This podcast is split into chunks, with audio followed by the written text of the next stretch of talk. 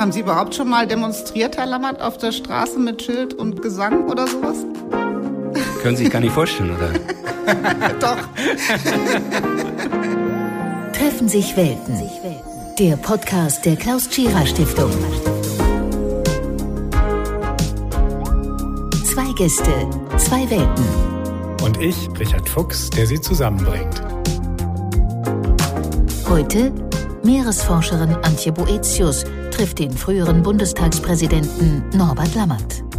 Das Thema, wie wir das Klima prägen.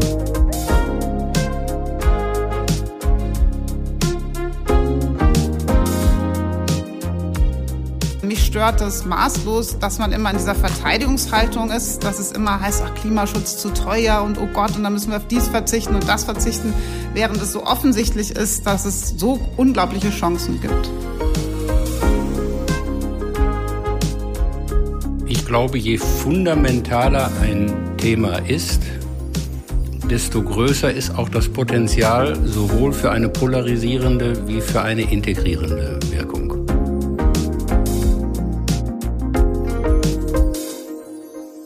Herzlich willkommen bei der ersten Folge unseres Podcasts Treffen sich Welten. Am Mikrofon Richard Fuchs.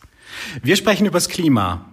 Das Klima, das wir auf unserem Planeten schützen müssen, um die Erde für künftige Generationen zu erhalten und das Klima, das unsere menschlichen Beziehungen prägt, das Politik, Gesellschaft entweder zu einem Ort des Miteinanders oder zu einem Ort der Konfrontation macht. Meine beiden Gäste sind deshalb auf ihre ganz eigene Weise Experten für ein gutes Klima. Einmal aus der Welt der Politik und einmal aus der Welt der Wissenschaft. Die Gäste. Antje Boetius ist Biologin, Tiefseeforscherin und Direktorin des Alfred Wegener Instituts für Polar- und Meeresforschung in Bremerhaven.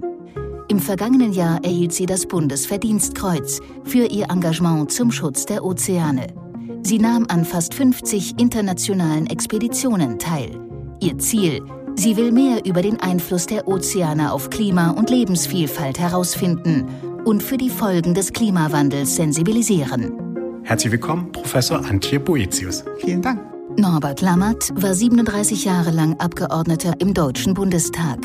Für insgesamt drei Wahlperioden auch Bundestagspräsident. In dieser Funktion trat er für ein selbstbewusstes und unabhängiges Parlament ein, wachte aber auch streng über dessen Regeln und Redezeiten. Er ist Honorarprofessor an der Sozialwissenschaftlichen Fakultät der Ruhr-Uni Bochum und seit 2018 Vorsitzender der CDU-nahen Konrad-Adenauer-Stiftung. Herzlich willkommen, Professor Norbert Lammert. Vielen Dank. Von Traumberufen, Berliner Ballen und Abenteuergeschichten. Frau Boetius, Sie haben an fast 50 internationalen Expeditionen teilgenommen, in der Arktis, in der Antarktis, auf allen Weltmeeren, selbst in U-Booten. Wie viel Abenteuergeist steckt in der Art und Weise, wie Sie Wissenschaft betreiben? Die Grundvoraussetzung ist Neugierde. Und damit äh, war ich als Kind schon reich gesegnet und hatte diese Idee von unserem Planeten Erde als so einen unerschöpflichen Ort des Unbekannten. Ich war eine Leseratte und habe mich immer in diese Situation versetzt, wenn ich erwachsen bin, dann soll mein Beruf etwas mit Entdecken, mit Abenteuer zu tun haben. Und das habe ich vor allen Dingen in die Ozeane platziert. Und das ist auch richtig so. Das wissen wir ja heute noch, dass wir praktisch einen unbekannten Planeten Tiefsee in der Erde haben, von dem wir Menschen herzlich wenig wissen und gesehen haben. Deswegen reicht es auch noch für viele andere Generationen. Wie viele Jahre haben Sie noch zu forschen? also das sind wirklich, das geht um Jahrhunderte, weil wir haben äh, von der Tiefsee noch nicht mal 0,1 Prozent als Menschen äh, örtlich gesehen, vermessen. Man kann immer noch riesige Berge im Meer entdecken und man kann unglaublich viel fremdes Leben entdecken, was wir nicht kennen auch sogar große Lebewesen. Das heißt, wir sind da wirklich ganz am Anfang und das ist eben das Thema, was äh, mich so beschäftigt, äh, dass wir eigentlich gar nicht so schnell forschen können, wie sich dieser Raum auch verändert. Mhm. Herr Lammert, Sie wurden 1948 als ältestes von sieben Kindern in eine Bäckerfamilie in Bochum geboren. Warum wurde es bei Ihnen beruflich die Politik und nicht das Backhandwerk? Naja, weil mir für das Letztere offenkundig jegliche Begabung fehlte, was mein Vater auch schnell begriffen hatte und deswegen nach meiner Erinnerung nie einen auch nur ernsthaften Versuch unternommen hat, mir seinen Betrieb anzuvertrauen. Ich habe aber Bilder von Ihnen äh, in der Backstube gesehen. Ja, ich war ein äh, begabter Testesser für Berliner Ballen und andere ähm, Gebäcksorten, aber für die Herstellung weit weniger interessiert. Hm. Das heißt, Sie äh, vertrauen auf die beste Currywurst der Welt, die natürlich aus Bochum kommt. Naja, ich bin mit Superlativen immer ein bisschen vorsichtig, aber wir haben schon eine ordentliche Currywurst, das ist wahr, ja. Sind Sie beide eigentlich in Ihren Traumberufen gelandet oder wollten Sie ursprünglich mal was ganz anderes werden? Nee, bei mir war es ziemlich früh, äh, Meeresforschung. Ich habe es mir aber irgendwie anders. Ich hatte nicht so einen Begriff davon, was bedeutet es, Forscherin oder Forscher zu sein, was überhaupt Forschung ist. Ähm, ich hatte mir jetzt eben als Entdecken, als Abenteuer vorgestellt. Ich habe in der Familie Seefahrer, mein Opa war Kapitän, also hatte ich mich auch immer so auf dem Schiff verortet und dieses Gefühl der Teamarbeit, also so Expeditionsgeist, das war das, was ich gedacht habe, was mein Beruf sein soll und so ist es auch heute. Also nachträglich äh, würde ich schon sagen, äh, bin ich in meinem Traumberuf äh, gelandet. Jedenfalls kann ich mir keinen anderen vorstellen, der für meine Interessen und vielleicht auch Begabungen besser geeignet gewesen wäre. Aber dass ich immer schon Politiker oder Bundestagspräsident hätte werden wollen, ist ja eine geradezu groteske Vorstellung. Noch zum Schluss meiner Schulzeit hatte ich für eine Weile die ehrgeizige Vorstellung, Musiker zu werden. Dirigent hat Dafür hat es auch nicht gereicht. Ja. Aber äh, Sie haben mal dirigiert dann? Ja, ja, das war der unbestrittene Höhepunkt meiner Biografie, dass die Berliner Philharmoniker mich eingeladen haben, bei einem ihrer regelmäßigen großen Abschlusskonzerte am Tag der offenen Tür die Zugabe zu dirigieren. Und haben Sie es dann bereut, dass Sie nicht Dirigent geworden sind? Nein, das Orchester hat sich auch nicht aufgelöst. Die haben das alles äh, schadlos überstanden. Es hat auch der Reputation des Orchesters jedenfalls nicht einen nachhaltigen Schaden äh, mitgegeben. Insofern sind alle Beteiligten mit diesem Ereignis versöhnt. Sehr schön. Wir reden übers Klima. Dieser Aushandlungsprozess wie die Pflege der Natur ein fundamentales Interesse der Gesellschaft sein kann, das würde ich die höchste Kunst der Politik nennen, das zu lösen. Das, was wir dann an Kohlekraftwerken in Deutschland stilllegen, steht statistisch in einem beinahe lächerlichen Verhältnis zu dem Zubau von Kohlekraftwerken in einem autoritär geführten Land wie China, das ohne Rücksicht auf Mehrheiten eine klimarelevante Energiepolitik betreiben könnte. Frau Boetius, Herr Lammert, wir haben 2015 das Pariser Klimaabkommen gehabt. Wie würden Sie seither die Umsetzung sehen? Wir haben da zum ersten Mal rechtsverbindliche Regeln, die den Klimaschutz festschreiben, festschreiben wollen. Wie weit sind wir jetzt gekommen aus Ihrer Perspektive? Ganz offenkundig nicht weit genug. Und wir sehen im Übrigen ja in der Zwischenzeit auch leider mehr Absatzbewegungen von getroffenen Vereinbarungen als einen Ehrgeiz zur Einhaltung oder gar schnelleren Erledigung von eingegangenen Verpflichtungen. Was aber äh, einmal mehr deutlich macht, dass Politik im Unterschied zu Wissenschaft nichts mit Wahrheitsfindung zu tun hat, sondern mit Entscheidungsfindung unter Berücksichtigung von Interessen. Und das ist ob leider oder Gott sei Dank, jedenfalls ein ganz anderer Prozess, der einer anderen Logik folgt. Was man schon gar dann bei Themen wie diesem, also Klimawandel, gelegentlich bedauert, aber auch mit dem Bedauern wird diese Logik nicht außer Kraft gesetzt. Das ist eine Logik der Unlogik, äh, kommt mir manchmal so vor. Das, was wir Interessen nennen, das kann man definieren. Und wenn es zur Interesse gehört, eine Zukunftssicherung zu betreiben, Risiken, die absehbar sind, mit in politische Entscheidungsprozesse zu nehmen und sich auch für langfristige Horizonte dabei zu entscheiden, kann das genauso Politik sein und Interessenvertretung wie etwas, was man denkt, dass es aktuell Interesse wäre, aber vielleicht gar keins ist. Und dieser Aushandlungsprozess, wie die Natur, die Pflege der Natur und unseres Verhältnisses Naturtechnik-Mensch ein fundamentales Interesse der Gesellschaft sein kann, das würde ich die höchste Kunst der Politik nennen, das zu lösen. Tja, auf dieser abstrakten Ebene ist dagegen nichts einzuwenden. Nur im realen Leben ergeben sich daraus nicht gleiche Schlussfolgerungen bei allen Menschen, sondern unterschiedliche Schlussfolgerungen. Und die macht man in dem einen Fall richtig und im anderen Fall grottenfalsch finden, aber sie finden statt. Und sie finden übrigens rein praktisch gesehen, wenn wir über demokratische Entscheidungsprozesse stehen, mit präzise dem gleichen Wahlrecht statt. Was im Übrigen ja auch die unterschiedlichen Präferenzen für Parteien erklären mag, die an diesem oder jenem Thema ein ausgeprägteres oder weniger ausgeprägtes Interesse erkennen lassen. Mhm.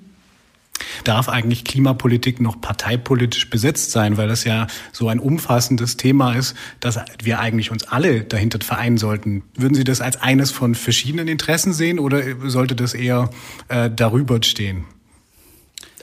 Also tendenziell würde ich das für eine gut gemeinte Form von Fundamentalismus halten. Okay. Dass man ein Thema, das einem selber besonders wichtig ist, gewissermaßen vor die Klammer aller übrigen Fragen nimmt und sagt, aber das darf nicht nach den gleichen Mechanismen behandelt werden wie alle übrigen Themen. Wieso eigentlich? Was ist mit dem Thema Friedenssicherung? Würden Sie da sagen, na ja, das kann man schon dem Streit unterschiedlicher Interessen zur Verfügung äh, stellen, Klimawandel aber nicht? Ja, das ist genau der Punkt. Jetzt geht es die ganze Zeit darum, was lernen wir aus der Corona-Krise, wo genau ein solches Verhalten ja die Entscheidung prägt, dass eine Sache vor die Klammer gezogen wird. Allein deswegen, weil es um Sicherung der Zukunft, weil es um Vermeidung von oder sagen wir mal Leben vor Tod kommt, wie, man das nennen will. Und das ist eben die Frage, ob das fürs Klima auch gilt. Da bin ich aber bei Ihnen, dass das uns so nicht hilft, ähm, so daran zu gehen, sondern dass es darum geht, genau diese Definition des, des äh, bürgerlichen Interesses abzustecken und in dem System, was wir haben, was auch ein gutes System ist, die richtigen Schritte zu wählen. Mhm. In der Corona-Krise hat die Wissenschaft in Bezug auf die Politik ja eine sehr prominente und auch sehr respektierte Rolle gespielt. In der Debatte rund um den Klimawandel war das zumindest nach meinem Eindruck nicht immer der Fall. Warum eigentlich? Also wenn überhaupt trifft diese Wahrnehmung für den öffentlichen Eindruck äh, zu. Ich glaube nicht, dass man es pauschal für die politische Klasse im Umgang mit der einen und mit der anderen Art von Information sagen kann. Was den auch aus meiner Sicht zutreffenden Eindruck der breiten Öffentlichkeit angeht, liegt die Erklärung vielleicht schlicht darin, dass es sich bei äh, dieser Pandemie um eine gefühlte, konkrete, individuelle Bedrohung handelt. Während im Vergleich dazu die Klimakatastrophe für eine abstrakte Risikolage gehalten wird. Und auch wenn man jetzt mit vielen klugen Argumenten deutlich machen kann, dass das eine jedenfalls nicht ganz zutreffende Wahrnehmung ist, sie prägt die Wahrnehmung von Menschen. Und schon Aristoteles hat darauf hingewiesen, dass es nicht die Tatsachen sind, die die Welt verändern, sondern die Wahrnehmung von Tatsachen, mit denen das Verhalten von Menschen gesteuert wird. Herr Lammert, aus Ihrer Erfahrung mit dem parlamentarischen Prozess, haben Sie daran auch manchmal gelitten, dass man diese Themen, die so einen langen Zeithorizont haben, kaum in kurze Wahlperioden reinkriegt? Also ich will es jetzt mit dem Leidensempfindung nicht äh, übertreiben. Aber das ist eine ja eher typische Begleiterscheinung demokratischer Entscheidungsprozesse, dass man sich eher ständig in der Situation befindet, jedenfalls nicht sicher sein zu können, dass für das, was man selber für wichtig hält, auch hinreichend viele andere finden, die das genauso wichtig finden und dann auch noch zu den gleichen Schlussfolgerungen kommen. Das macht ja alles demokratische Prozesse so unendlich viel komplizierter, zäher, längerfristiger als das in nichtdemokratischen Strukturen möglich wäre. Ich habe früher gelegentlich ähm, Seminare an der Hochschule mit jungen Studenten mit der Auskunft irritiert, dass ich eigentlich in der Tiefe meines Herzens ein Anhänger aufgeklärter Monarchien sei, die mit Blick sozusagen auf Zukunftssicherung demokratischen Systemen ganz sicher überlegen sind. Denn nichts fördert natürlich die Zukunftsfestigkeit sozusagen einer politischen Orientierung mehr als jemand, der weiß, was wirklich wichtig ist, die dafür notwendigen Maßnahmen ergreifen kann, ohne dafür Mehrheiten suchen zu müssen, von denen er nicht sicher sein kann, ob er sie hat und findet und dabei auch nicht mit großen Interventionen oder Widersprüchen dritter Beteiligter rechnen muss. Spricht alles für die Überlegenheit eines solchen Systems wenn uns die Geschichte nicht leider die traurige Gewissheit vermitteln würde, dass dieser Typus von Mensch extrem selten vorkommt, sodass die Risikolage konkret betroffen denn doch wieder eine andere ist. Wenn ich jetzt aber mal umgekehrt unter real existierenden politischen Systemen mir deren Umgang mit dem Thema Klimawandel betrachte, kann ich nicht erkennen, dass die strukturell bevorzugten Systeme, autoritäre Systeme, die diese Rücksichten auf kompliziert zu suchende und zu stabilisierende Mehrheiten nicht nehmen müssen, mit dem Thema schneller, verantwortlicher und effizienter umgingen, als die ärgerlich komplizierten, langwierigen, immer von Rückschlägen bedrohten demokratischen Entscheidungsprozessen in parlamentarisch organisierten Systemen. Ja, also der Punkt, wo die Naturwissenschaftler natürlich auch auf andere Wissenschaften umso mehr zurückgreifen müssen, ist eben die Frage der Einsicht, woher der Klimawandel kommt, wer ihn verursacht hat und wer dafür auch verantwortlich ist, äh, anderen zu helfen, überhaupt Lösungen zu finden. Und ganz klar ist ja die Geschichte der Nutzung fossiler Brennstoffe auch eine des Erfolges. Die Möglichkeit, diese zu nutzen, hat ja überhaupt erst äh, die Länder, die jetzt auch vorne dran sind mit Klimaschutz, skandinavische Länder und andere in die Position gebracht, dafür sich entscheiden zu können. Also Wohlstand, gut funktionierende Demokratie, wenig Korruption, all diese Faktoren, die sind ja miteinander korreliert und da hat das Erdöl definitiv beigetragen, das wissen wir ja heute. Aber nun geht es eben darum, dass die Zeit gekommen ist, in ein anderes Energiesystem überzutreten und dafür sind ähm, jede Menge Lösungen da und deswegen ist das, was so schwer zu verstehen ist, warum nicht das, was so klar auf der Hand liegt, leichter gewählt wird als Zukunftspfad. Und da muss ich sagen, geht es äh, letztendlich äh, wirklich um diese fundamentalen Entscheidungen für Werte, die auch in der Zukunft liegen können, wo mir die Frage kommt, warum finde ich diese Werte nicht ausgeprägt in einem Maße, zum Beispiel in einer Partei wie der Ihren, Herr Lammert, die ähm, sich auf äh, christlich-soziale Werte bezieht, die eigentlichen Naturbegriffe einschließen müssen, aber das nicht ausleben, ausfüllen. Ja, aber Politik hat mindestens so sehr wie mit Sachverhalten mit Menschen zu tun und mit deren Prioritäten in der Behandlung von Sachverhalten.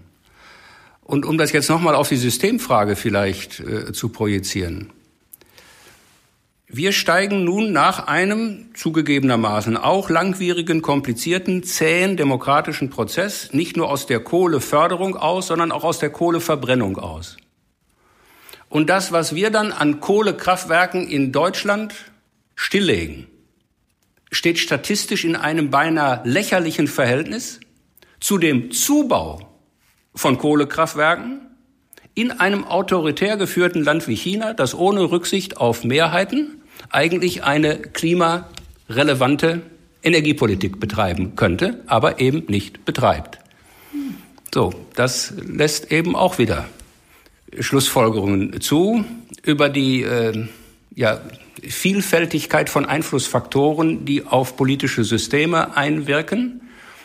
Und meine Schlussfolgerung, dass die Aussicht, dass relevante Fragen in demokratischen Systemen nicht verdrängt werden können, jedenfalls nicht dauerhaft verdrängt werden können, strukturell immer noch signifikant größer ist als in autoritären Systemen. Dabei muss ich aber sagen, für mich kam wirklich eine Erleuchtung, als wir mit der Leopoldina Nationalakademie die chinesische Akademie der Wissenschaften aufgesucht haben. Wir haben über Menschenrechte und offene Wissenschaft gesprochen, aber auch mit einer Klarheit äh, die leitenden Wissenschaftler äh, sich auf Klimawandel und auch auf das Problem der Kohlekraftwerke und der Luftverschmutzung in China beziehen hören, äh, mit einer Klarheit, wie sie uns doch manchmal auch mangelt. Und dort ist es eben, das versuche ich als Naturwissenschaftler, ich bin kein Ökonomieforscher, kein Ökonom, aber es ist so klar, dass diese Verhandlungsposition, die wir in Europa gegenüber China ähm, haben müssten, dass die nicht einfach mit dem CO2-Emissionsanteil von heute zu tun hat, sondern von unserer gesamten Geschichte. Dass also die Verantwortung, die wir tragen, dadurch, dass Europa den heutigen Klimawandel, der schon da ist, fast alleine schuld hat, wo China eine kleine Rolle noch immer spielt, dann aber auch mitverantwortlich ist für die Zukunft, die international zusammengeprägt wird. Und genau das ist, glaube ich, die Lösung, dass wir dort einsteigen und sagen, es gibt eine Zukunft, die gemeinsam gestalten können. Und wir müssen aber uns auch zu dieser Vergangenheitsschuld bekennen und gleichzeitig helfen, neue Technologien zu verbreitern, was dann auch noch ein Businessmodell für unsere Wirtschaft ist. Vom Klima und von politischen Realitäten. Als ich Jugendliche war, da war das Thema, die nächste Generation versaut uns unsere Zukunft mindestens ebenso stark, wie das heute formuliert wird. Und es ging um Chemiewaffen und das atomare Wettrüsten. Jedenfalls lässt sich nicht übersehen, dass jemand, der sein Thema emotional transportiert, einen Wettbewerbsvorteil hat gegenüber demjenigen, der es stocktrocken, zutreffend bis hinter dem Komma sachlich ausbreitet. Ja, das elektrisiert mich immer wieder. Herr Lammert, Ihre politische Heimat, die Unionsparteien, hat nach 45 am häufigsten die Kanzlerin den Kanzler gestellt. Würden Sie sich den Schuh anziehen, dass man da als Unionsparteien zu zögerlich und zu zaghaft bei dem Thema war? Naja, also mir fallen da solche und solche Aspekte ein. Es sind auch unionsgeführte Bundesregierungen gewesen, die überhaupt als erstes Umweltministerien äh, gegründet und kompetent äh, besetzt haben. Ich finde es unter vielerlei Gesichtspunkten ärgerlich, dass ähm, meine Partei das Profil, das sie zu einem früheren Zeitpunkt in der Umweltpolitik gewonnen hatte, dann aus mancherlei Gründen jedenfalls in der Zeit danach äh, vernachlässigt und prompt äh, verloren hat. Aber dass die einen dieses Thema wahrgenommen und andere sozusagen notorisch vernachlässigt hätten, davon kann sicher keine Rede sein. Und schon gar nicht, glaube ich, würde man, wenn man jetzt die 70 Jahre Bundesrepublik Deutschland auf 50 unionsgeführte und 20 nicht unionsgeführte Regierungsjahre verteilt, zu der vermeintlich tröstlichen Einsicht kommen, in 50 Unionsjahren sei das Thema verpennt worden und in 20 Nicht-Unionsjahren war es so richtig auf dem Schirm. Ich glaube auch nicht, dass Frau Boetius diesen Eindruck hat. Nein, auf keinen Fall. Vor allen Dingen, wenn man sich überlegt, wie man in 50 Jahren über die 50 Jahre CDU äh, regiert, dann, dann wird man wahrscheinlich aufzählen müssen, dass diese Regierung aus Atomkraft, aus Kohle, aus Erdöl und Erdgas ausgestiegen ist. Deswegen kann es sein, aus der langfristigen Perspektive, dass es sehr gut ausgehen wird. Ich hatte vorhin schon fast den Eindruck, Sie wollten sich als Regierungssprecher in China ähm, äh, bewerben. Jetzt Auf jeden Fall. nehme ich das als Doppelbewerbung für den Parteisprecher der Union. Ich gebe den Tipp das mal weiter. Eine interessante Kombination. Ja, das ist der Vorteil, wenn man unabhängig ist, dass man mit jeder Partei über ihre Pros und Cons ja. offen sprechen kann. Wenn Sie beide noch mal jung wären, wären Sie dann bei den Fridays for Future Aktivisten oder im Zweifel sogar Extinction Rebellion? Also haben Sie überhaupt schon mal demonstriert, Herr Lammert, auf der Straße mit Schild und Gesang oder sowas? Können Sie sich gar nicht vorstellen, oder? Doch. ich würde nur gerne Doch, wissen, aber ich äh, äh, gebe zu, in meinen jungen Jahren, die Sie ja jetzt gewissermaßen virtuell äh, aufleben lassen, hat das Thema weder subjektiv noch großflächig die Rolle gespielt, wie das heute der Fall war, während ich mich an die wechselseitigen Aufmärsche zur Rüstungsproblematik, Stichwort NATO-Doppelbeschluss, natürlich lebhaft erinnern kann und im Übrigen der damit verbundenen ähnlich prinzipiellen Frage, wie sichert man Weltfrieden, wo die einen wie die anderen ganz genau wussten, dass es ganz sicher nur so und so ganz sicher nicht geht. Also es ist schon gut, dass es für im Prinzip beliebige Anliegen, jedenfalls wieder in demokratisch verfassten Gesellschaften, die Gelegenheit gibt, in jeder Form Flagge zu zeigen, auch und gerade auf der Straße. Aber Demonstrationen sind auch noch keine Problemlösung, sondern allenfalls ein Signal der Erwartung von Beiträgen zur Problemlösung. Aber sie sind ja ungeheuer wichtig, eben gerade darin, als Bürger sein Recht wahrzunehmen, jenseits vom bloßen zur Wahl gehen. Bei mir war das nämlich auch so, als ich äh, Kind war, als ich Jugendliche war, da war das Thema die nächste Generation versaut uns unsere Zukunft eigentlich mindestens ebenso stark, wie das heute formuliert wird. Und es ging um Chemiewaffen und das atomare Wettrüsten.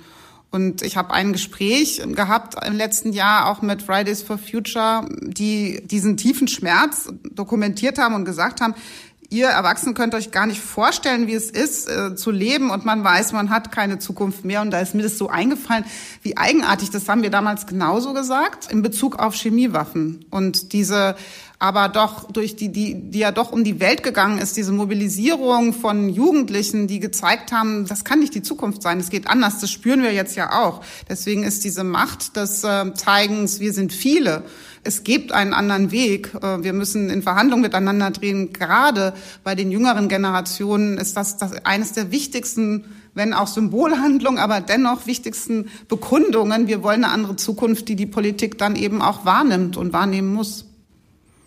Und dann gibt's ja immer noch die Macht des Wortes und vor allem die Frage, möchte ich diese Debatte emotional führen oder sachlich und nüchtern? Also jedenfalls lässt sich nicht übersehen, dass jemand, der sein Thema emotional transportiert, einen Wettbewerbsvorteil hat gegenüber demjenigen, der es stocktrocken, zutreffend bis hinter dem Komma sachlich ausbreitet. Ja, das äh, elektrisiert mich immer wieder, weil es nicht notwendigerweise ein Beitrag zur Rationalität der Urteilsfindung ist. Aber als Politiker oder als politischer Beobachter muss ich zur Kenntnis nehmen, dass es so ist und dass Menschen durch emotionale Darstellung mit Abstand schneller und nachhaltiger erreicht werden als mit der Darstellung von Fakten. Welche Rückschlüsse haben Sie für sich gezogen? Was haben Sie geändert? Also ich könnte mich wiederum aus grundsätzlichen Gründen nicht entschließen, mich an diesem Wettbewerb zu beteiligen. Aber das Bemühen, Sachverhalte nicht so trocken wie möglich, sondern so anschaulich wie möglich äh, zu vermitteln.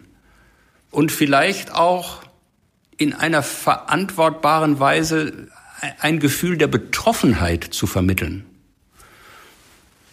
Das finde ich schon nicht nur legitim, sondern auch notwendig, wenn man einen Beitrag zur Lösung von Problemen leisten will, die man für noch ein bisschen wichtiger hält als die große Masse der anderen Probleme, die es auch gibt.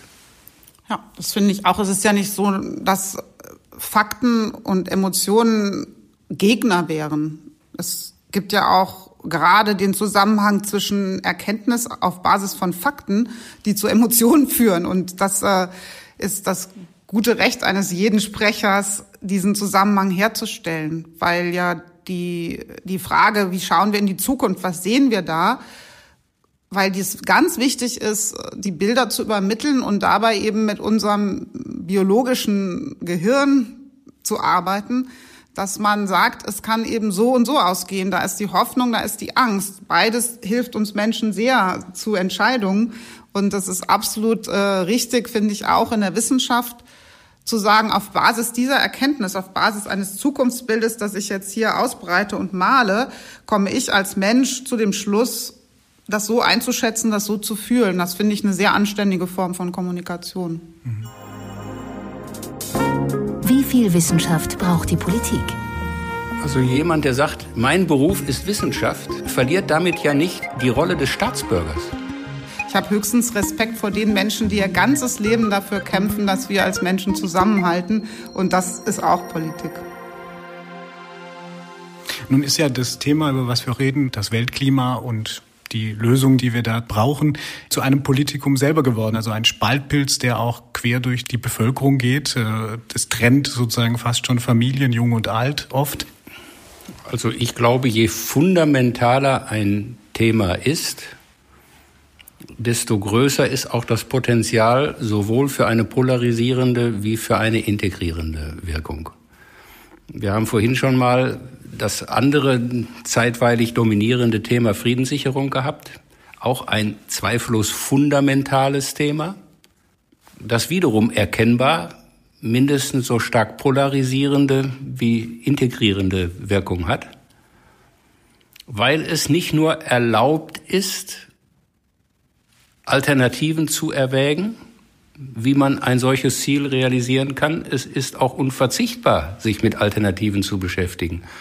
Und je stärker dann wiederum die Neigung von Beteiligten ist, die eigene Position nicht nur für eine mögliche, sondern die einzig mögliche Position zu halten, desto größer ist der dann nicht mehr zu vermeidende Polarisierungseffekt. Ja, ich glaube, wichtig da drin ist, dass es ja gerade auch das Zusammenspiel von Jung und Alt in Anführungszeichen braucht, von dieser Lebenserfahrung, um sich mehr darum zu bemühen, dass ja auch vor allen Dingen der gute Ausgang, die großen Chancen in Einigung und vor allen Dingen internationale Einigung nach vorne getragen wird. Leider haben so viele Menschen die Erfolgsgeschichte von der Ozonrettung, der Unterdrückung von Chemikalien, die Ozonloch erzeugen, was das gerettet hat, wie viel Menschenleben das gerettet hat. Wir, wir haben das oft vergessen und verdrängt. Wenn man mal denkt, in was für einem Zustand die Nordsee wäre, hätte es nicht die ehrgeizigen Gesetze gegeben, und den Zusammenschluss der Industrie, äh, Phosphat aus den Waschmitteln zu nehmen und so weiter, die äh, Verbesserung Doppelhüllentanker, die zu einer Reduktion der Unfälle auf See geführt haben.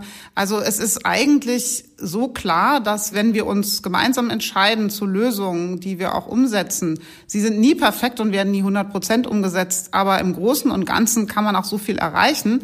Und äh, mich stört es maßlos, dass man immer in dieser Verteidigungshaltung ist und dass es immer heißt, ach, Klimaschutz zu teuer und oh Gott, und dann müssen wir auf dies verzichten und das verzichten, während es so offensichtlich ist, dass es so unglaubliche Chancen gibt.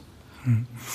Herr Lammert, äh, es gab ja schon viele politische Krisen und auch viele Lösungen. Kennen Sie jetzt eine, wo Sie sagen, okay, da könnten wir uns ein Beispiel nehmen? Fällt Ihnen da aus Ihrer 40-jährigen Expertise was ein? Ja, aber ich kann jetzt auch bei dem Thema nichts entdecken, was sich prinzipiell von anderen politischen Entscheidungsprozessen unterschiede. So nach dem Motto, damals ist das doch gegangen und davor nie und danach auch nicht mehr. Ja, nicht. Ähm, wenn uns vor 15 Jahren oder vor 20 Jahren, also zu einem Zeitpunkt, als es die Klimadebatte auch längst gab, jemand gesagt hätte, ja, aber die Bundesrepublik Deutschland wird eines der ersten Länder sein, die aus der Kohle und der Kernkraft gleichzeitig aussteigen, dann hätten die meisten das vermutlich für eine doch nicht besonders ernsthafte, schon gar nicht ernstzunehmende Prognose gehalten. Also insofern, man kann ein und denselben Entscheidungsprozessen eine freundliche und weniger freundliche äh, Dimension abgewinnen. Und beide sind nicht falsch, aber beide sind eben auch unvollständig.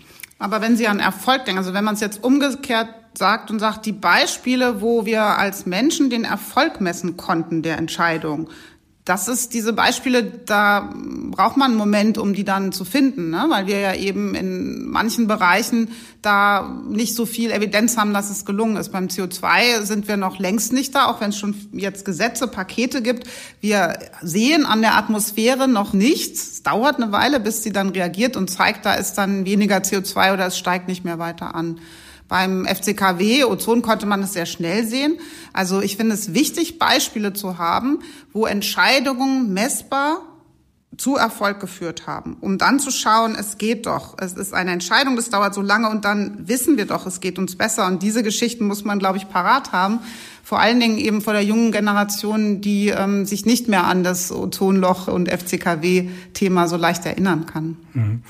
Die Weltwetterorganisation hat jüngst den Bericht herausgebracht, dass wir schon in wenigen Jahren das Erreichen der 1,5 Grad Grenze zum vorindustriellen Niveau vor Augen haben. Im Pariser Klimaabkommen haben wir uns verständigt, dass wir uns eigentlich unter zwei Grad oder im besten Fall bei 1,5 Grad zum vorindustriellen Niveau einpendeln wollen ist ja total unrealistisch, das überhaupt noch erreichen zu können, wenn wir jetzt fast schon in diese 1,5 Grad reinlaufen. Das ist korrekt. Also diese schöne Idee von 1,5 Grad, die ist schlichtweg nicht mehr zu erreichen. Und da bin ich auch manchmal am Verzweifeln, dass es uns Naturwissenschaftlern, wir haben jetzt diese Messindikatorik der Gradziele und die ist gleichzeitig äh, gut, weil es überhaupt ein Ziel ist. Andererseits ist sie auch verheerend, weil es eben kaum gelingt, jemandem zu erklären, was zum Teufel ist denn jetzt so schlimm an diesem 1,5 oder 2. Es ist ja eben nichts, was wir fühlen können. Und wir merken nicht, wenn es draußen ein halbes Grad wärmer ist. Und dass wir eine Menschensensorik haben, die so weit weg ist von diesen politischen Zielen, ist wirklich ein großes Dilemma. Da müsste unser Wissen, unsere Bildung uns viel weiter getragen haben, dass man eben versteht, dass kleine physikalische Temperaturunterschiede auf der Welt gigantisches bewirken können in Bezug auf Stürme, in Bezug auf Kraft der Meere gegen die Küsten und all das. Aber es klappt eben nicht, das wirklich weltweit in, in die Köpfe der Menschen zu implementieren, dass wir uns diese zwei Grad nicht leisten sollten. Und da würde es wirklich helfen, wenn aus der Politik da mehr Einstimmigkeit käme, dass das verstanden wird. Und wenn es nicht verstanden ist, die Experten so lange angehört werden, bis es verstanden ist. Okay, das war jetzt auch eine naive Formulierung. Das gebe ich jetzt gleich zu, bevor mich Herr Lammert anschießt. Nein, zumal die von Ihnen leichtfertig reklamierte Einstimmigkeit ein zutiefst undemokratisches Postulat ist. Das ist richtig. Und wir müssen eben aus Vielstimmigkeit mhm Lösungen ja. entwickeln. Wobei zum Beispiel beim Thema Hygiene. Niemand kann sich mehr an die Zeit erinnern, wo es eine Vielstimmigkeit in Wissenschaft und Politik gab in Bezug auf Mikroorganismen können uns krank machen, wir brauchen Kanalisation und sauberes Wasser. Und schon lange ist das zumindest so, dass es, glaube ich, niemanden gibt, der bestreitet, dass es Hygiene braucht, um äh, besser zu leben. Also, und das meine ich jetzt mit, warum gereicht unser wissenschaftliches Wissen in einer Hightech-Gesellschaft immer noch nicht weiter? um auf Basis von Erkenntnis dann auch in der Kommunikation, in der Debatte mit der Bevölkerung eine Klarheit anzubieten. Mhm. Wie weit, Herr Lammert, sollen ja oder müssen Wissenschaftlerinnen und Wissenschaftler sich mit klaren Forderungen in die Politik einmischen? Was ist da Ihr Gefühl? Also sie müssen sich nicht in Politik einmischen, aber sie sollten eigene Erkenntnisse möglichst nicht für sich behalten, sondern sollten schon gar, wenn sie von ihrer Relevanz ihrer gesellschaftlichen Relevanz äh, interessiert sind, in ihrer Rolle als Staatsbürgerinnen und Staatsbürger von ihren Rechten und Möglichkeiten Gebrauch machen. Das ist ja nicht notwendigerweise mit dem Anspruch verbunden, selbst eine politische Entscheidungsfunktion einnehmen zu wollen. Jedenfalls ist es nicht dasselbe. Also es kann auch ein Wissenschaftler für Parlamente kandidieren und wenn er gewählt wird, ist er dann eben halt auch ein politischer Mandatsträger. Aber umgekehrt, jemand, der sagt, mein Beruf ist Wissenschaft, verliert damit ja nicht die Rolle des Staatsbürgers. Genau. Und da sehe ich die Brücke. Ja. Wobei ich auch dafür argumentiere, dass die Wissenschaft schon auch einen politischen Auftrag in dem Sinne hat, dass aus den Forschungsergebnissen wenn es so ist, dass man daraus Risikoabschätzungen treffen kann und muss, dass das wirklich ein Auftrag der Forschung ist, der Wissenschaft, die zu kommunizieren, die darzulegen da streiten wir uns zum Teil auch in der Wissenschaft, weil viele Wissenschaftler auch der Meinung sind, wir, äh, das geht um absolute Neutralität und Objektivität und nicht so viel Vorhersage. Aber ich glaube, wir haben gelernt, dass aus vielen Bereichen der Wissenschaft genau das notwendig ist, auch die Unsicherheiten zwar darzulegen, aber den Blick in die Zukunft, der ja nun mal der Wissenschaft äh, zuteil wird, den auch äh, zu kommunizieren und Bilder zu beschreiben der Zukunft, für die dann wieder wir uns als Menschen entscheiden. Hm. Hätte Sie eigentlich, Frau Poetius, der Job von Norbert Lammert gereizt? Also Politiker, ich habe da noch nie drüber nachgedacht. Also ich genieße das gute Gespräch sehr oft mit äh, Politikerinnen und Politikern und ähm, ich versuche auch so viel ich kann zu lernen über diese besondere Aufgabe der Konsensfähigkeit und der Interessenswahrnehmung, der Abstimmung und der Auswägung und alles, was dazu gehört. Für meine Wenigkeit bin ich froh, dass ich ähm, in meiner Kommunikation unabhängig bin und selbst entscheiden kann, wie laut oder leise ich gegenüber meiner Information und meinem Wissensstand bin. Und das könnte sozusagen einer politischen Karriere im Wege stehen. Aber auf der anderen Seite bin ich einfach nur maßlos dankbar und habe höchstens Respekt vor den Menschen, die ihr ganzes Leben dafür kämpfen, dass wir als Menschen zusammenhalten. Und das ist auch Politik.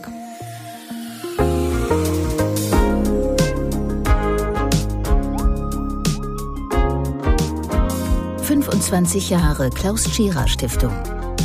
25 Jahre Förderung von Naturwissenschaften, Mathematik und Informatik. 25 Jahre Wissenschaftskommunikation. Beim Podcast Treffen sich Welten begegnen sich heute Meeresbiologin Antje Boetius und der frühere Bundestagspräsident und heutige Vorsitzende der Konrad-Adenauer-Stiftung Norbert Lammert. Unser Thema, wie wir das Klima prägen. Und bevor wir wieder einsteigen, ein kurzes Quiz. Frau Boetius, bei der Sendung Wer wird Millionär mit Günter Jauch wurde gefragt, was übersetzt der Bundestagspräsident Norbert Lammert neu ins Deutsche? Zur Auswahl standen A, das Vaterunser, B, den Koran, C, die Mao-Bibel oder D, Kamasutra. Was tippen Sie und vor allem warum? A, das Vaterunser. Herr Lammert, warum? Naja, also äh, den ganz konkreten, sehr privaten Anlass will ich jetzt nicht im Einzelnen äh, darstellen. Aber mich hat der Umgang mit Texten immer schon sehr interessiert.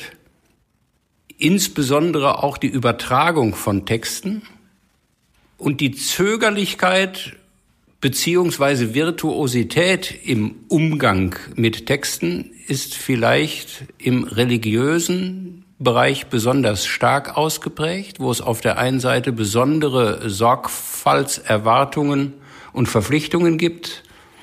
Und ähm, gut, bei einem Text wie dem gerade genannten, dem Vater Unser sicher einer der am häufigsten verwendeten Texte in der Menschheitsgeschichte, ist die Vermutung besonders ausgeprägt, da sei ja nun klar, worum es ginge was ja schon deswegen nicht klar sein kann, weil buchstäblich niemand weiß, ob überhaupt und wenn ja, welcher authentische Text wie wo vorgetragen worden ist. Wir kennen diesen Text in einer ersten Übertragung, die dann in vielfacher Weise immer wieder, zunächst mündlich, dann verschriftlicht übertragen worden ist, inzwischen in hunderte von Sprachen übersetzt worden ist und all denjenigen, denen dieser Text wichtig ist, nehmen die Version, in denen sie ihn wahrgenommen haben, für den wahren Text. Das fand ich schon als Vorgang äh, hochspannend und sich damit gewissermaßen kritisch, aber jetzt nicht analytisch, sondern fortschreibend zu beteiligen, das fand ich einfach eine reizvolle Herausforderung. Ich glaube, heute kommt raus, dass wir in Wirklichkeit doch in einer Welt leben, Herr Lammert und ich, weil ich habe mir als Kind mein eigenes Vaterunser gereimt, weil mir das, äh, was man lernen konnte, irgendwie hat es nicht zu mir gepasst und zu meiner Idee von der Welt. Und das hat mich mein Lebtag begleitet, dass ich mir da meine eigene Interpretation ausgedacht habe. Die teile ich aber auch nicht. Herr Lammert, im Stil der Quizshow, ich trage einen großen Namen an Sie die Frage, welchen Beruf übte der Großvater von Frau Boetius aus? A. Pomologe, also Obstbaumkundler im Dienst der Deutschen Gartenbaubibliothek. B. Kerzenzieher oder Kerzengießer. C. Matrose auf einem berühmten Luftschiff. Oder D. Schriftsteller. Was tippen Sie und warum? Also da muss und kann ich jetzt auch mit bestem Gewissen sozusagen beliebig in die Gegend ballern, weil ich nicht nur keine begründeten Vermutungen habe, sondern auch keine Kausalzusammenhänge vermute weil zwischen den Berufen meiner Großväter und meiner Tätigkeit auch keine erkennbar gerade Linie besteht. Obstbauer. Frau Boetius. Was war's? War es jetzt Vater oder Großvater? Weil Großvater. Großvater. Großvater. Das war dann aber nicht richtig recherchiert. mein Großvater, ähm, den kann man nachschlagen, weil er derjenige war, der am Höhenruder der Hindenburg äh, stand, Aha. als sie in New York zu Fall gekommen ist. Und das ist korrekt, oder habe ich das falsch recherchiert? Ja, Matrose hatten sie gesagt. Ach so, okay. Der war kein Matrose, der war nautischer Offizier und äh, hat es überlebt und deswegen ich kann mir das kaum angucken. Das kommt ja doch immer wieder im Fernsehen und man sieht in diesem Moment des Zerschellens und Verbrennens ihn da rausrennen und wieder umdrehen. Und das ist äh, wirklich unglaublich, da hinzuschauen und zu wissen, das ist der eigene Großvater. Wenn Sie mehrere hundert Meter in die Tiefe gehen mit einem U-Boot, ähm, das könnten manche auch als ähnlich abenteuerlustig oder fähig bezeichnen. Also auf jeden Fall haben die Erzählungen meines Großvaters einen Teil meiner Vorstellung ähm, für meine Zukunft geprägt, weil er eben so begeistert von dieser Zeit des Lebens auf den großen Segelschiffen, von der Seefahrt überhaupt, vom Zusammenhalt erzählt hat. Und mir war nie klar, dass es da einen Genderunterschied gibt und ich als Mädchen jetzt nicht unbedingt in Frage komme, den Teamgeist auf See zu erfahren, sondern es hat mich eher bestärkt, dass es ein Teil des Menschseins ist, dass man zusammensteht, wenn die Natur gegen einen ist. Und äh, diese Geschichten haben mich begleitet. Und deswegen gibt es dann zumindest kulturell einen linearen Zusammenhang. Abtauchen, eintauchen. Herr Lammert, würden Sie mit Frau Boetius ins U-Boot steigen? Sofort, ja. Keine in Angst? Der, in, nein, in der sicheren Annahme, sie ginge ja auch nicht rein, wenn sie nicht davon überzeugt wäre, dass wir wieder hochkommen. Sehr gut.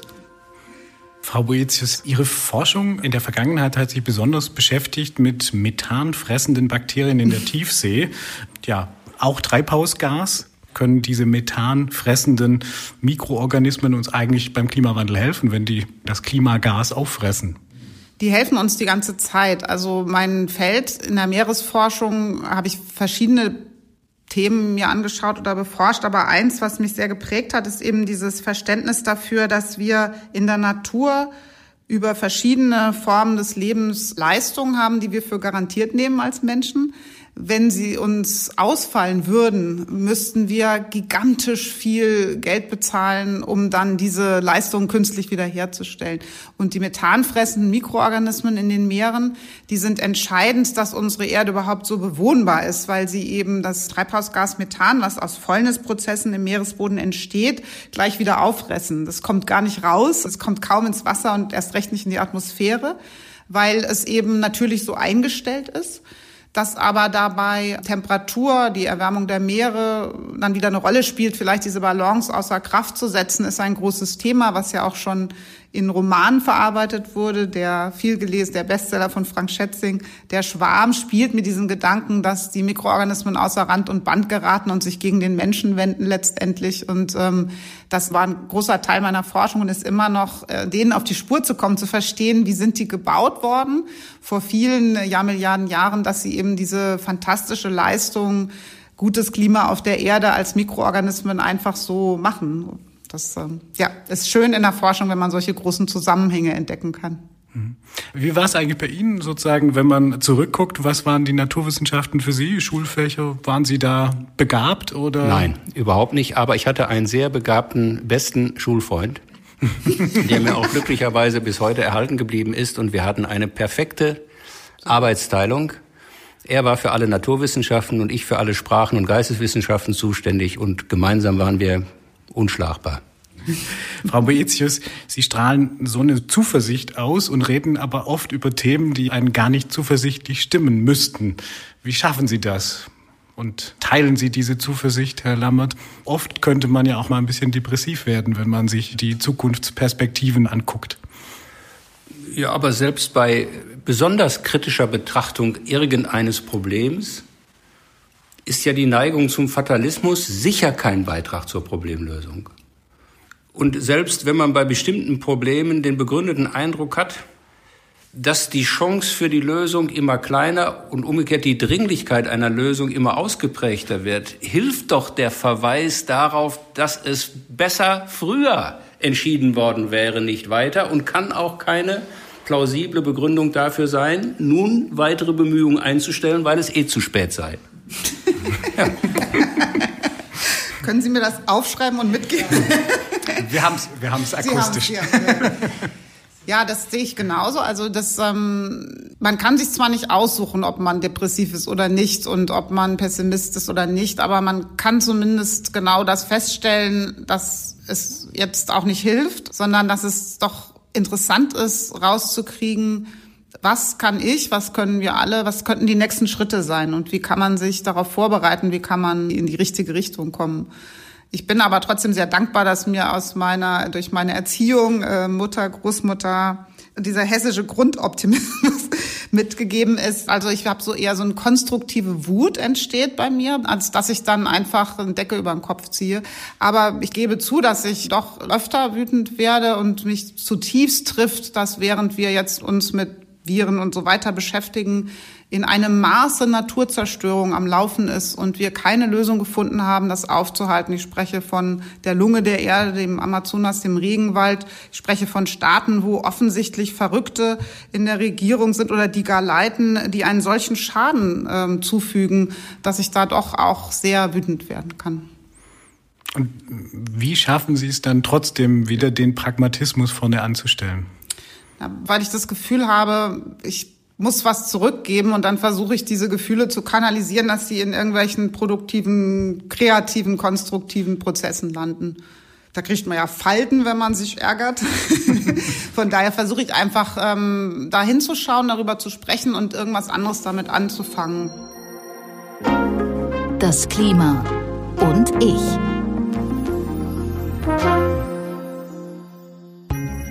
Man freut sich ja beinahe schon über den Effekt, dass man ohne eigene Absichten nun durch die äh, Corona-Krise an Reisen im Allgemeinen, Flugreisen im Besonderen gehindert wird.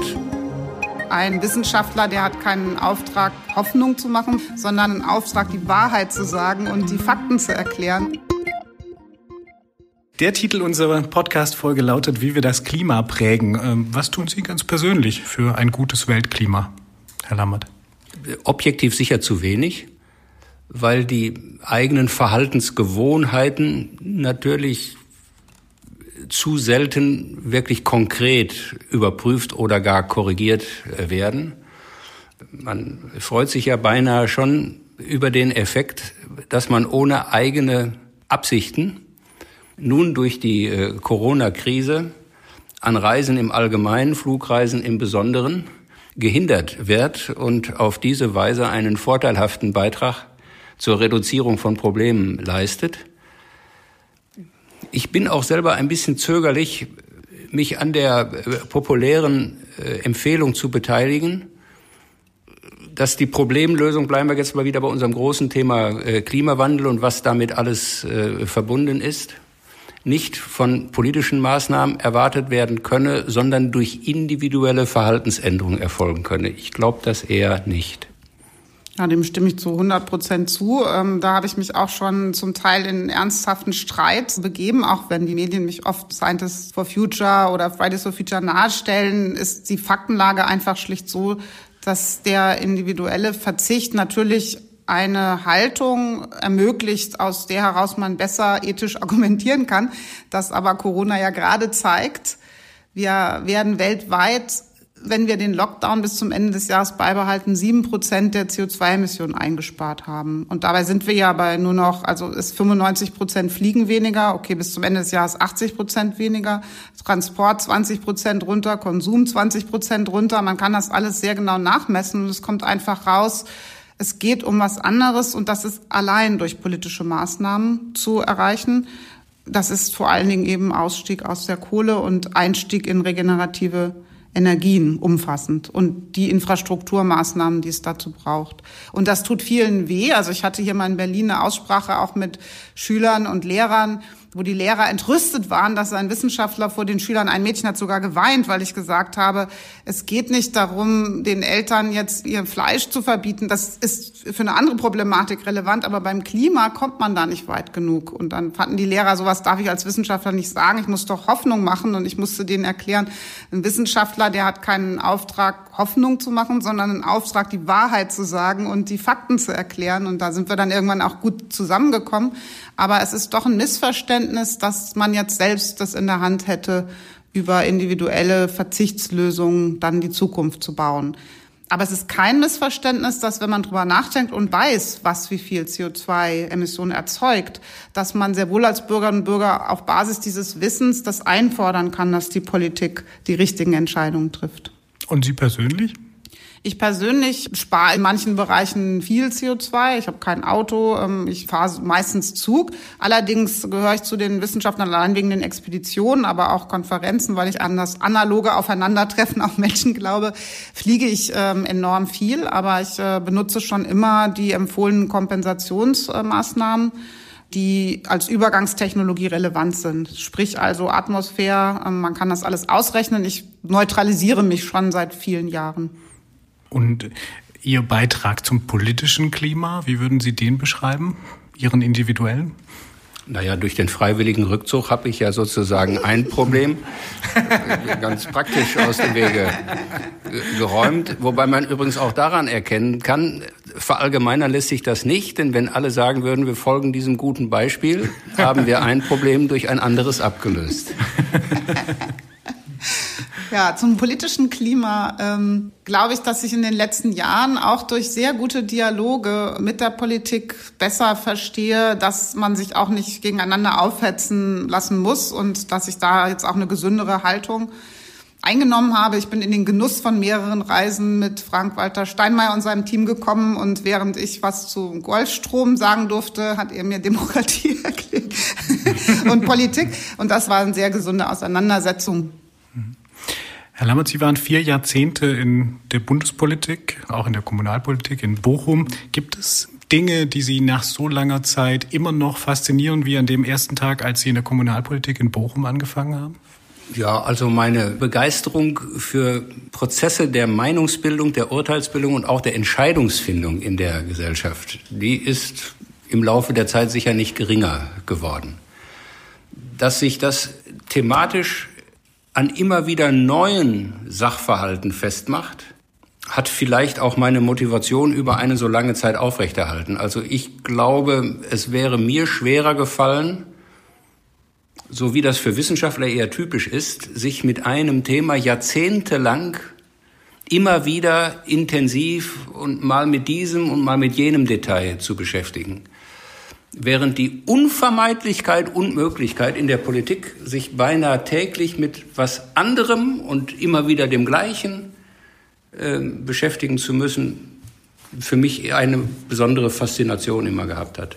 Ich glaube, da fällt mir noch ein, dass was Wissenschaft und Politik auch verbindet, ist eben genau das, dieses schwammartige Leben, dass es die ganze Zeit um Informationen geht, die man aufsaugen muss und verarbeiten muss und äh, woraus man etwas wieder bauen muss. Also dieser Prozess, der ist, glaube ich, fundamental. Wenn ich so erlebe, auch gerade in politischen Ämtern, wie man in der Lage sein muss, Ressorts zu wechseln, Themen zu wechseln, dann denke ich immer, um Himmels Willen, wie geht das bloß? Wie kann man sich so schnell in was anderes eindenken?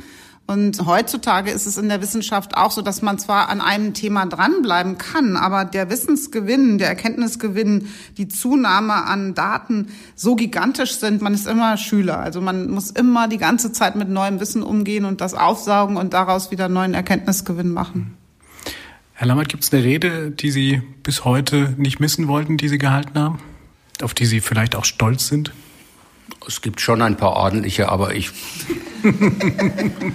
könnte jetzt auch nicht die Lieblings- oder vermeintlich wichtigste Rede benennen. Haben Reden? Im äh Übrigen, Reden sind ja nicht gut, wenn sie dem Redner gefallen.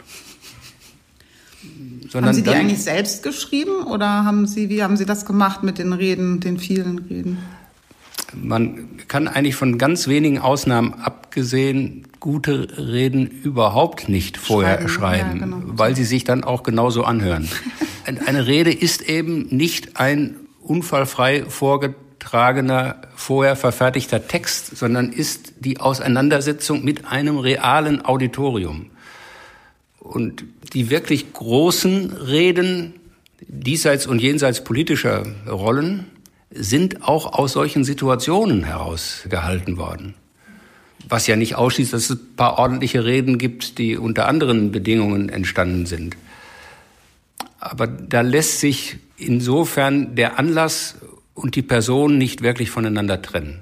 Im Übrigen, man muss sich mal nur manchmal für einen Augenblick vorstellen, irgendeine für besonders wichtig gehaltene Rede hätte nicht der gehalten, der sie gehalten hat, sondern ein anderer Prominenter. Und dann kommt man schon zu einem sehr ernüchternden Befund, dass das ganz sicher völlig anders gewirkt hätte. Ein Plädoyer fürs Analoge. Das Plädoyer würde ich auch aus anderen Gründen jederzeit vortragen. Frau Boetius, Herr Lammert, ich würde Sie bitten, die folgenden Sätze mal noch zu vervollständigen. Politik und Wissenschaft sind? Zwei fundamentale Leistungen der Menschen, die essentiell für ihre Zukunft sind sind sicher aufeinander angewiesen. Die Wissenschaft braucht politische Rahmenbedingungen, ohne die sie sich nicht entfalten kann und ihre wirkliche Funktion nicht wahrnehmen kann. und eine Politik, die sich nicht auf verlässliche, belastbare, prüfbare Informationen beziehen kann, wird willkürlich. Aber in der Methodik sind sie extrem unterschiedlich. Die Politik muss permanent Kompromisse suchen und finden, die die Wissenschaft nicht decken darf. Von der Wissenschaft wünsche ich mir? Die Offenheit, die internationale Offenheit, die wir brauchen. Denn wir leben in einer Welt, die so eng zusammengerückt ist, dass alles andere verheerend ist. Von der Wissenschaft wünsche ich mir Nüchternheit in der Sache und Rücksichtslosigkeit im Wortsinn gegenüber den handfesten, konkreten Interessen, die mit jedem Sachverhalt verbunden sind. Von der Politik wünsche ich mir die Erkenntnis, dass es Werte gibt, die uns alle verbindet, die Erkenntnis, dass es um Handlungen geht, die lange Zeiträume betreffen und ferne Orte, die Erkenntnis, dass die Politik entscheidet, in welcher Zukunft wir leben. Von der Politik erwarte ich Nüchternheit im Umgang mit Sachverhalten und Rücksicht gegenüber den konkreten Interessen, die damit unvermeidlicherweise verbunden sind. Das Klima retten wir? Nur wenn wir Regeln setzen, die die Verschmutzung, die Übernutzung der Atmosphäre, die denen Einhalt gebietet, und zwar sofort. Denn wir haben weniger als 15 Jahre Zeit, die Infrastrukturen so auf die Bahn zu bringen, dass es nicht zu ganz verheerendem Leid auf der Erde kommt. Ich vermute. Das war jetzt nüchtern.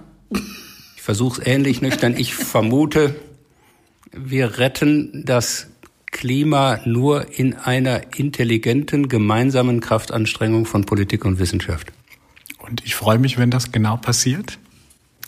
Vielen Dank, Frau Boetius. Vielen Dank, Herr Lammert, fürs Dasein, fürs tolle Gespräch. Danke Ihnen. Gibt es einen Satz, den Sie jetzt mit nach Hause nehmen, den Sie gerade noch im Kopf haben? Naja, die Aufsicht auf das gemeinsame Tiefseeunternehmen.